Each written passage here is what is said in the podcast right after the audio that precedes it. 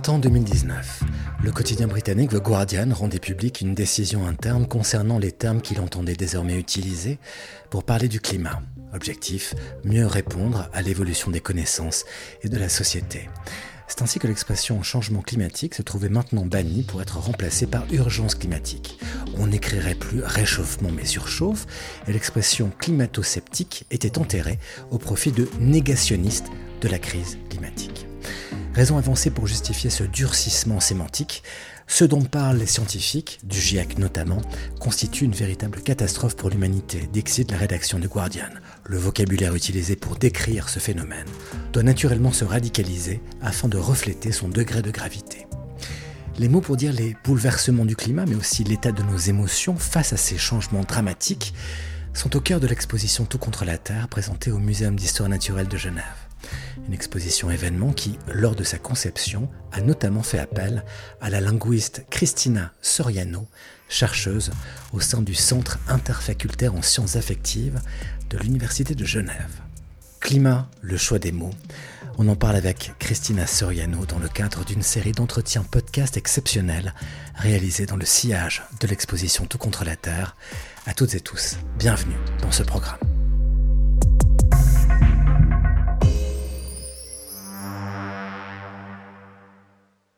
Christina, quel est le lien entre les mots que nous employons et notre compréhension des enjeux de l'urgence climatique? There are many things we could say about this. Let's uh, start with the obvious. Words are um, invitations to a reality. When we name things in a particular way, we are proposing that those things are. Lorsque nous nommons les choses d'une façon particulière, nous proposons que ces choses soient de telle ou telle manière.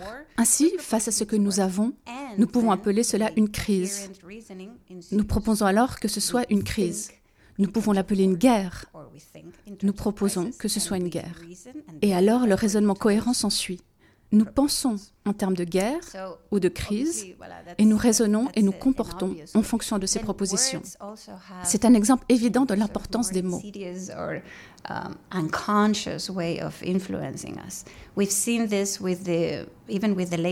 Mais les mots ont aussi une manière plus insidieuse ou inconsciente de nous influencer.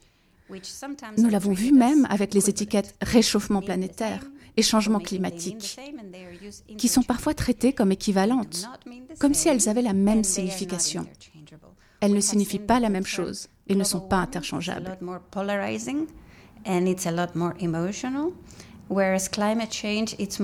Nous avons vu que le terme réchauffement climatique est beaucoup plus polarisé et beaucoup plus émotionnel, alors que changement climatique est plus consensuel. Ainsi, par exemple, lorsqu'on pose des questions sur la véracité, la réalité de ce que nous vivons, comme croyez-vous en cela? Si vous l'appelez réchauffement climatique, il y a plus de chances que les gens ne soient pas d'accord et disent non, cela n'existe pas. Mais si vous l'appelez changement climatique, il a plus de chances qu'ils disent oui. Et cela est également associé aux inclinaisons politiques. Les libéraux préfèrent changement climatique. Les conservateurs, eux, préfèrent réchauffement de la planète, ne serait-ce que parce qu'ils peuvent ainsi le combattre. Car le réchauffement de la planète ne désigne qu'un aspect du changement climatique. Il est donc facile de l'attaquer et de dire il n'y a pas de réchauffement, clairement. Donc ces deux expressions ne nous touchent pas de la même manière, même si ce sont des étiquettes courantes que nous utilisons tous les jours pour désigner le phénomène. Christina Soriano, de nouveaux mots apparaissent sans cesse pour nommer la situation euh, nouvelle dans laquelle nous projette l'urgence climatique. Comment se créent ces mots? Eh bien, un mot apparaît lorsque nous en avons besoin. Il y a trois manières principales de créer des mots. La première consiste à créer un nouveau mot, à inventer quelque chose de complètement nouveau, comme Glenn Albrecht l'a fait avec solastalgie et tous les autres nouveaux mots d'émotion qu'il propose. Ou bien, nous l'empruntons à une autre langue, comme lorsque nous avons tous commencé à ressentir du stress même si nous n'avions pas ce mot dans nos langues, qui vient de l'anglais, mais néanmoins, maintenant, nous l'avons tous dans nos langues respectives. Il y a aussi Schadenfreude, qui est allemand. Il est utile, donc on l'emprunte. Ou bien on recycle quelque chose dans nos langues respectives et on le réutilise. Tweeting, par exemple, tweet est le gazouille d'un oiseau. Mais maintenant, tweeting est quelque chose d'autre. Ou par métaphore. Ceci peut arriver par métaphore. Il y a des émotions comme la dépression et l'élévation dont le mot d'origine vient de quelque chose d'autre dans la langue. Mais ensuite, on réutilise le mot, on le recycle lorsqu'un nouveau besoin pour ce mot apparaît.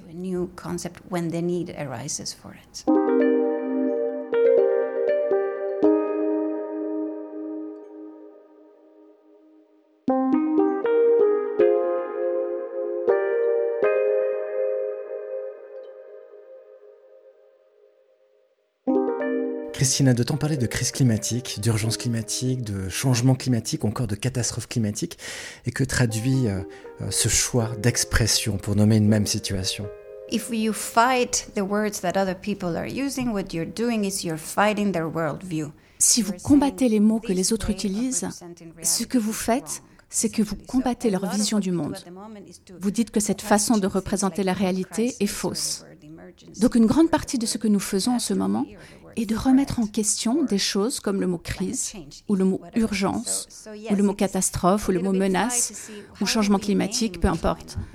Donc oui, c'est un peu un combat pour voir comment nommer ce qui se passe, parce qu'au bout du compte, cela nous dit ce que nous vivons. Il y a aussi quelque chose d'important à prendre en considération lorsque vous pensez au pouvoir des mots et au combat. Et c'est ce que nous appelons les effets de vérité illusoire. Si vous répétez suffisamment quelque chose, cela commence à ressembler à quelque chose de plus réel. C'est un effet psychologique que nous connaissons. Si vous en faites une tendance, vous la faites exister d'une certaine manière. Et c'est dangereux, bien sûr, parce que nous vivons dans une société qui répète les choses sans arrêt, et toutes sortes de choses. Et les gens estimeront que quelque chose est plus vrai s'ils l'ont beaucoup entendu. Fight for words and with words, we also need to take into account the importance of repetition. Ainsi, dans notre combat pour les mots et avec les mots, nous devons également tenir compte de l'importance de la répétition, tant pour nous que pour les autres. Et aussi le rôle de la désinformation, c'est-à-dire des informations qui sont soit incorrectes, soit incomplètes, soit trompeuses. Et nous savons que nous le faisons aussi fréquemment, et pas nécessairement parce que nous sommes irrationnels ou parce que nous savons qu'il y a quelque chose d'un peu coupable dans ce que nous disons, mais parce que cela signifie l'identité de notre groupe. Et donc, nous sommes volontairement indulgents dans la façon dont nous communiquons les choses pour signifier que c'est le groupe auquel j'appartiens. Nous voyons cela souvent dans la communication politique.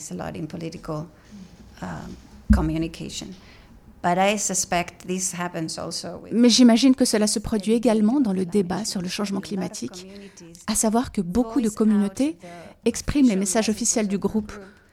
Parce que c'est leur groupe et c'est leur identité, même si cela heurte un peu euh, leur idéologie personnelle. Même s'ils sont conscients que cela fuit un peu et que ce qu'ils disent n'est pas parfaitement exact. Christina Soriano, pourquoi les métaphores sont importantes? Les métaphores sont importantes. Elles ne sont pas des fioritures du langage. Ce sont des façons quotidiennes de parler et de raisonner, um, et c'est un fait établi par la science. Oui, elles sont super importantes, pour deux raisons. Premièrement, elles guident le raisonnement. Elles présentent une vision du monde, elles nous invitent à adopter une nouvelle façon de penser, et nous l'acceptons nous commençons à l'utiliser, voire à la développer. Et la raison numéro deux, c'est qu'elles sont des dispositifs puissants de persuasion, si vous voulez, car elles font appel à nos émotions. Il a également été démontré que le langage métaphorique est plus efficace sur le plan émotionnel, plus chargé et plus puissant que le langage littéral. Et nous savons que les choses qui sont teintées d'émotions attirent notre attention et sont mieux mémorisées. Donc si vous communiquez un message par le biais d'une métaphore, vous guidez le raisonnement et en même temps, vous rendez votre message plus attirant et aussi plus mémorable, donc potentiellement plus persuasif. Parmi les métaphores les plus employées pour parler de la position des États face à l'urgence climatique, celle de guerre. Comment comprenez-vous le choix d'un tel mot dans un tel contexte? Yes, I guess the, the most real is the, our framing of the climate situation as a war. Oui, je pense que la métaphore la plus évidente avec laquelle nous vivons est notre façon de présenter la situation climatique comme une guerre. Notre guerre contre le changement climatique, la fameuse guerre contre le changement climatique. Nous avons vu la guerre contre le terrorisme et la guerre contre la pandémie de Covid et l'éternelle guerre contre le changement climatique. Cette métaphore que nous avons l'habitude d'utiliser présente des avantages, mais aussi des inconvénients. Les avantages sont bien connus et bien étudiés, non seulement pour la crise climatique, mais pour tout le reste.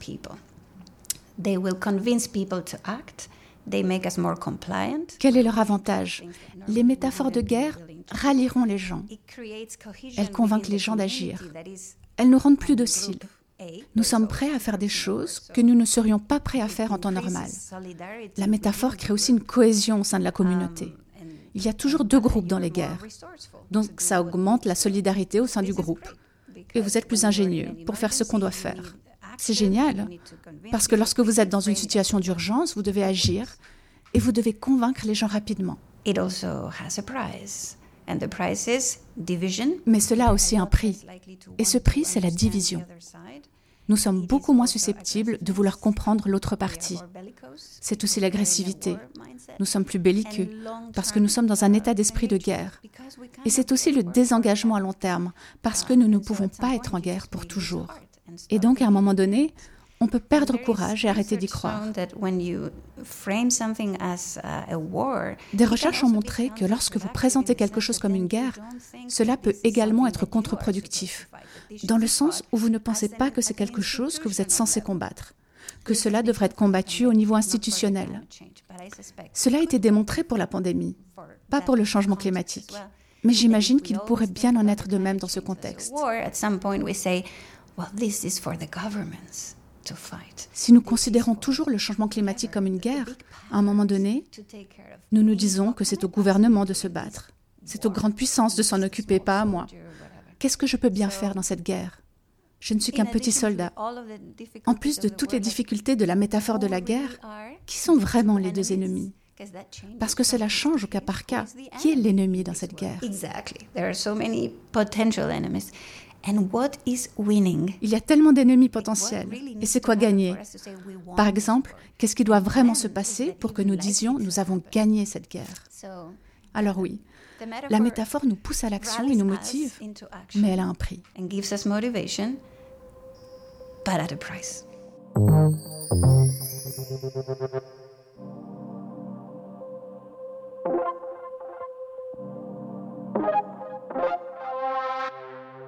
Christina Soriano, selon vous, quel terme faudrait-il employer pour appeler à l'action autour de l'urgence climatique? I would like to propose something, but it, maybe it's naive, but I think it's necessary, and it's the idea of, um, of construction. Je voudrais proposer quelque chose. Oui, c'est peut-être naïf, mais je pense que c'est nécessaire. C'est l'idée de construction. Parce que ce qui se passe en ce moment, ce n'est pas un combat, c'est une construction ou un voyage. C'est un effort partagé, collaboratif, pour nous amener à un endroit nouveau et meilleur. Parce que je pense qu'il est temps de ne pas seulement se concentrer sur ceux qui agissent mal et ceux qui tuent notre planète.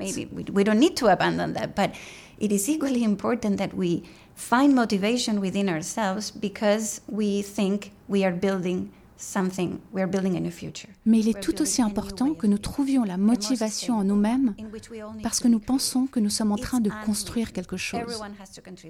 Nous construisons un nouvel avenir. Nous construisons un nouveau mode de vie plus durable dans lequel nous devons tous être créatifs. Ce n'est pas écrit. Tout le monde doit contribuer. Nous devons tous être super créatifs. Et c'est un discours motivant plutôt qu'un discours antagoniste ou démoralisant. Et c'est un discours d'espoir, d'action et de fraternité. Et si je comprends bien, c'est aussi ce que Glenn Albrecht suggère avec ce nouveau concept de symbiocène, une nouvelle ère où nous vivons avec la nature de manière plus symbiotique et équilibrée. Alors oui, c'est un mot qui ne fait pas référence à quelque chose de réel pour le moment, mais c'est un horizon à atteindre. In general, I think what we uh, en général, Je pense que ce dont nous avons besoin pour encourager l'action, c'est d'essayer de rendre l'action faisable, de la rendre personnelle et de la rendre gratifiante pour que quelque chose puisse se produire. Ce sont les trois grands principes. Et si je pouvais juste suggérer une chose, changer nos habitudes, de toujours en parler comme d'un combat, et commencer à y penser aussi comme une opportunité de construction. Juste ça. Littéralement. Chercher des métaphores différentes, chercher des concepts différents, des mots nouveaux qui sont inventés et que les gens utilisent pour nous motiver à penser à ce que nous vivons de manière plus positive, plus édifiante. Christina Soriano, selon vous, l'indignation est-elle euh, la bonne émotion à utiliser pour réunir les citoyens et citoyennes pour agir face au changement climatique? Indignation is powerful. I think indignation is very important and is very uh, powerful as a message to rally people because when you tell people you should feel indignant, you're not only telling them what they should be feeling. Nous n'avons pas encore de mots satisfaisants pour désigner la colère dans le contexte du climat. Nous avons indignation. Je pense que l'indignation est très puissante et c'est un message très puissant pour rallier les gens. Parce que lorsque vous dites aux gens qu'ils devraient se sentir indignés, vous ne leur dites pas seulement ce qu'ils devraient ressentir, vous leur dites ce qu'ils devraient penser et vous leur dites ce qu'ils devraient faire. Parce que la colère est l'émotion qui nous permet de provoquer le changement. Comme nous le savons, c'est l'émotion qui nous fait agir. Mais de plus, l'indignation est moralement juste. C'est d'ailleurs la seule forme de colère qui soit moralement juste. Donc quand vous demandez aux gens de se réunir et de former une communauté autour de l'indignation, vous obtenez une communauté de personnes motivées à agir et qui se sentent moralement autorisées à utiliser la force.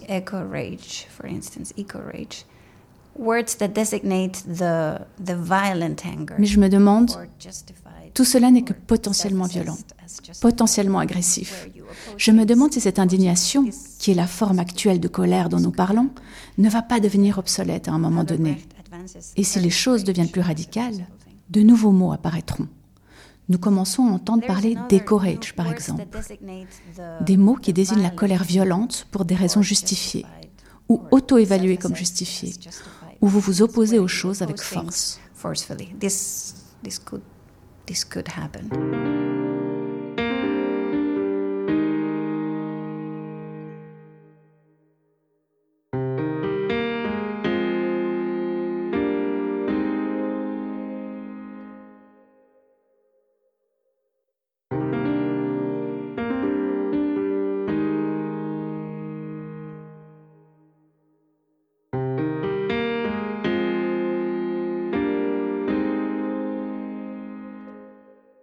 Christina Soriano, vous quittez en, évoquant euh, l'exposition Tout contre la Terre, Muséum d'histoire naturelle, exposition à laquelle vous avez activement participé.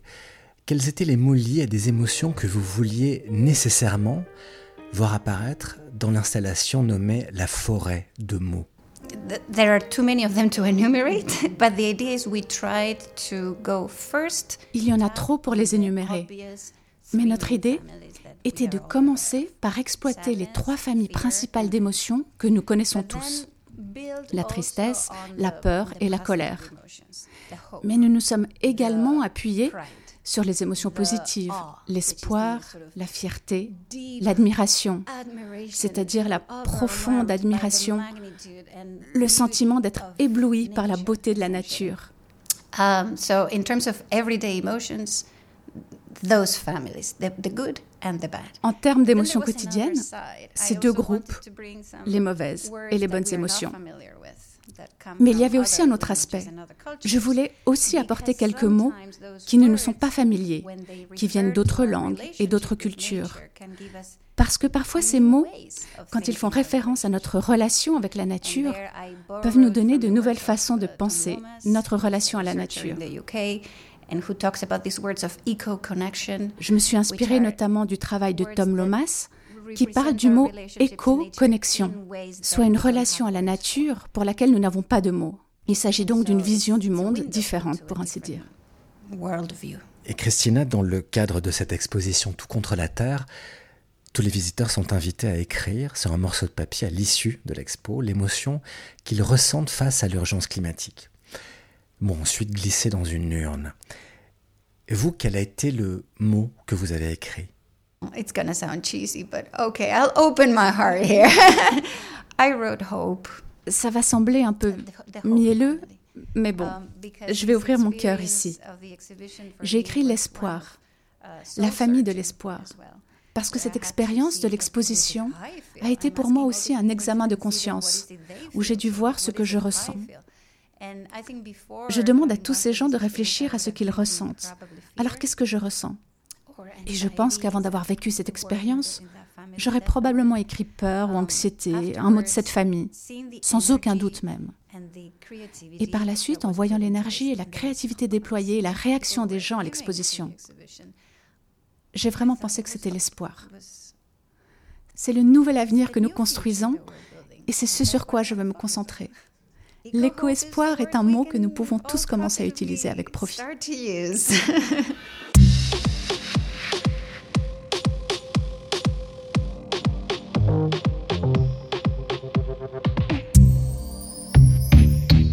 La linguiste et chercheuse Christina Soriano était l'invitée de cet entretien podcast réalisé dans le cadre de l'exposition Tout contre la Terre présentée au Muséum d'histoire naturelle de Genève. Interview, traduction et réalisation David Branlambert et Carole Harari, musique Nick von Frankenberg. Merci infiniment à Christina Soriano de nous avoir accordé cet entretien. Nos remerciements vont également à Arnaud Méder, direction du Muséum d'histoire naturelle, Hervé Groscarré, responsable public et exposition du muséum, ainsi qu'à toute l'équipe du muséum et du Centre interfacultaire en sciences affectives de l'Université de Genève. Tous les volets du podcast Tout contre la Terre Grands Entretiens sont disponibles sur le site du Muséum d'Histoire naturelle de Genève et sur celui de Chahut Média. On vous dit à bientôt pour un nouvel épisode.